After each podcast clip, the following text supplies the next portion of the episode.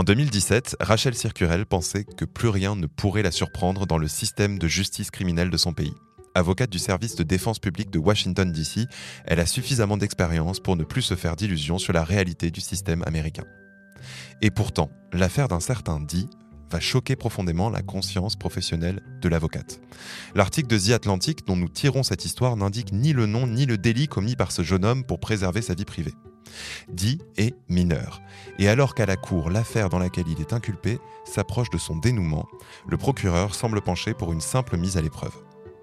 Mais au dernier moment, la nouvelle tombe. Une intelligence artificielle vient d'attribuer à Dee un risque élevé de récidive. Le procureur retire l'approbation de la table et insiste pour qu'il soit placé directement en détention. Et si le cas de Dee bouleverse autant l'avocate, c'est que pour un mineur, l'algorithme qui prend la décision aura plus tendance à se baser sur des critères sociaux que sur le passé délictuel du jeune inculpé qui forcément n'en a pas vraiment. Ce qui nous conduit à la question du jour, la justice peut-elle faire confiance aux algorithmes et donc aux intelligences artificielles, les yeux bandés? Orange vous présente le mémo. Bonjour à toutes et à tous et bienvenue dans cet épisode du Mémo consacré à l'impact du numérique et particulièrement de l'intelligence artificielle dans le domaine de la justice. Pour mettre fin au suspense, l'affaire du jeune dit se termine bien, puisque son avocate a réussi à prouver que l'efficacité de l'algorithme n'avait été démontrée que dans une seule et unique publication universitaire, celle d'un jeune doctorant. Le juge a donc fini par abandonner le diagnostic de l'IA. Malheureusement, Marine, tout le monde n'a pas la chance d'avoir une telle avocate.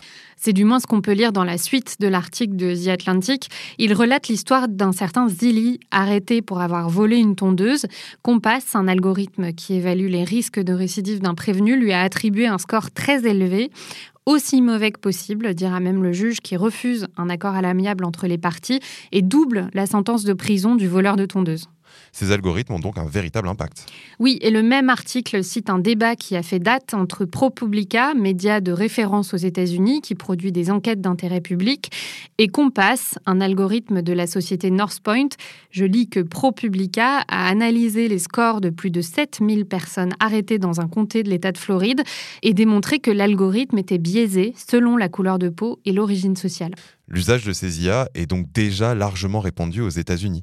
Mais pour quelles raisons S'ils étaient parfaits, de tels algorithmes pourraient sans doute apporter un véritable bénéfice à plusieurs problématiques du système judiciaire américain, avec en tête la surpopulation carcérale.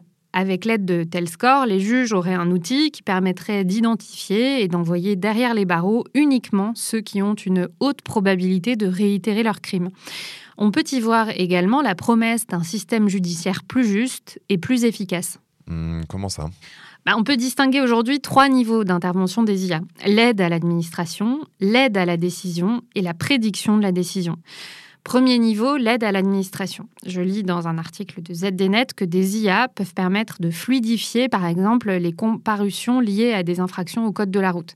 C'est le cas à Los Angeles, où un programme aiguille les parcours de plusieurs milliers de personnes.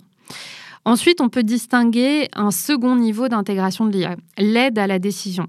Par exemple, lorsque des IA permettent aux juristes, avocats, juges, procureurs, etc., de rechercher dans les anciennes décisions de justice des cas similaires. Et qu'en est-il des fameux scores de probabilité de récidive à la manière de l'algorithme Compass bah, C'est encore un outil d'aide à la décision, puisque c'est le juge à la fin qui tranche. Mais parfois, la place de l'algorithme est plus centrale. Prenons l'exemple d'une loi votée en 2017 dans le New Jersey qui supprime le recours à la liberté sous caution. Concrètement, l'IA remplace la liberté sous caution. Il y a donc moins de discrimination liée aux revenus, puisque les barons de la drogue qui jusque-là pouvaient payer et être libérés facilement un score algorithmique de récidive élevé et donc restent forcément derrière les barreaux. La décision du juge est donc fortement influencée par le score fourni par l'algorithme. Si je garde bien le fil, il reste un troisième niveau dont on n'a pas encore parlé, la prédiction de la décision. Alors, est-ce qu'on sort l'humain de la boucle? Pas toujours, puisque ça peut aussi être une aide pour un avocat qui voudrait, par exemple, envisager le montant d'une indemnité sur une affaire en interrogeant une IA sur des milliers de cas similaires.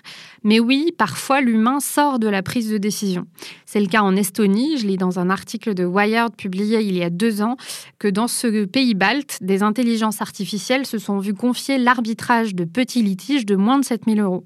Cette décision s'inscrit dans le cadre de la transformation numérique des services du gouvernement qui vise à rationaliser les actions de l'État. Et ils espèrent ainsi dégager du temps pour les juges et l'ensemble du système judiciaire. Donc on parle bien de laisser des algorithmes décider seuls. Alors, à l'époque de la rédaction de l'article, il y a deux ans, donc, le projet était en phase de test sur les litiges contractuels et le journaliste explique comment cela fonctionne. Les deux parties téléchargent des documents et d'autres informations pertinentes et l'IA prend une décision sur cette base. Si elle est contestée par l'une des parties, c'est à ce moment-là qu'un juge intervient en chair et en os. Ouais, on se croirait dans un roman d'Isaac Asimov. Ou sur un site de e-commerce. Comment ça bah, Laisser à des machines l'arbitrage de certaines décisions, c'est pas si nouveau. Et c'est dans le secteur privé qu'on a pu voir émerger la pratique. C'est ce que je lis dans l'article de ZDNet que je mentionnais à l'instant. Il s'agit d'ODR pour Online Dispute Resolution, donc pour résoudre des conflits en cas de litige entre un acheteur et un vendeur, par exemple.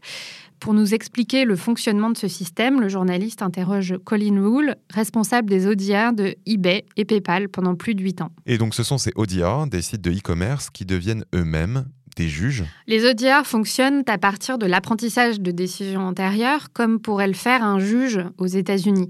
Il compare les propositions des deux parties avec plusieurs milliers d'affaires antérieures pour finalement décider quelle est la plus juste.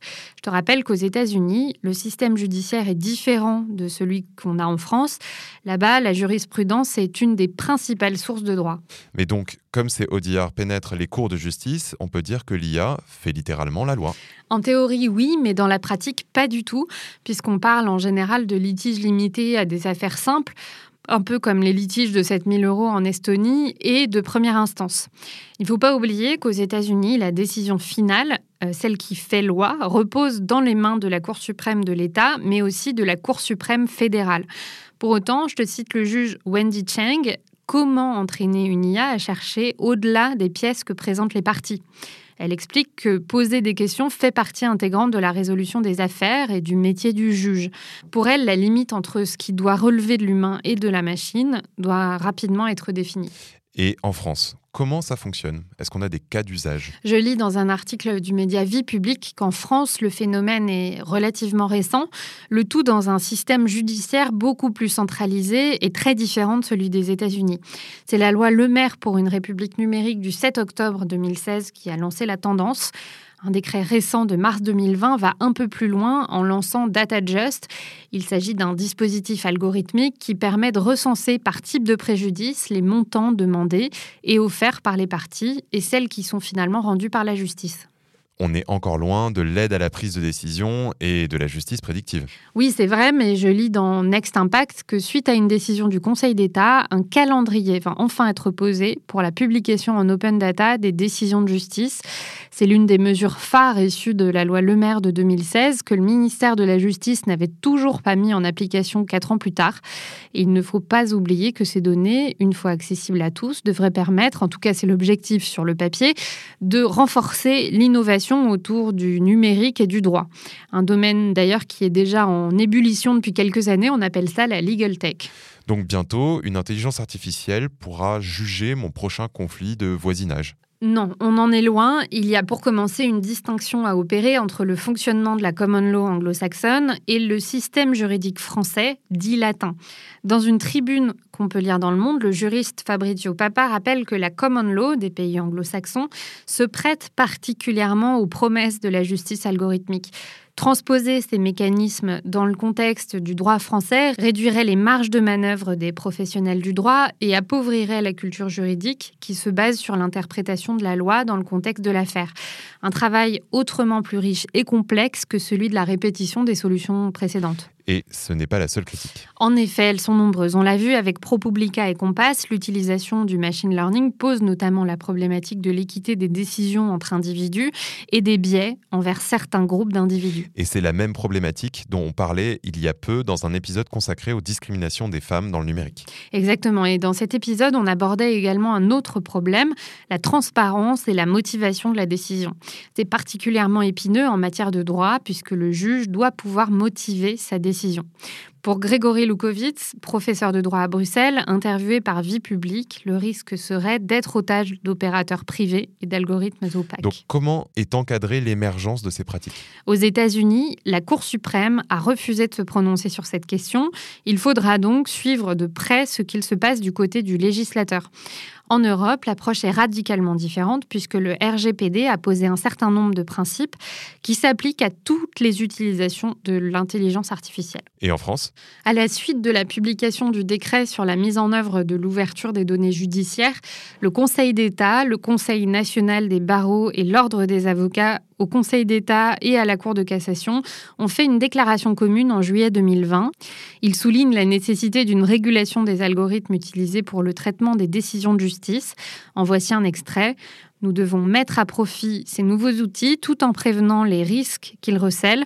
Le numérique ne saurait déshumaniser la justice, il doit être accueilli comme un moyen d'aiguiser l'intelligence du juge, pas de la remplacer. L'affaire est donc loin d'être classée. Merci beaucoup Marine et merci à vous de nous avoir écoutés. Cet épisode a été un peu plus long que d'habitude, sujet oblige.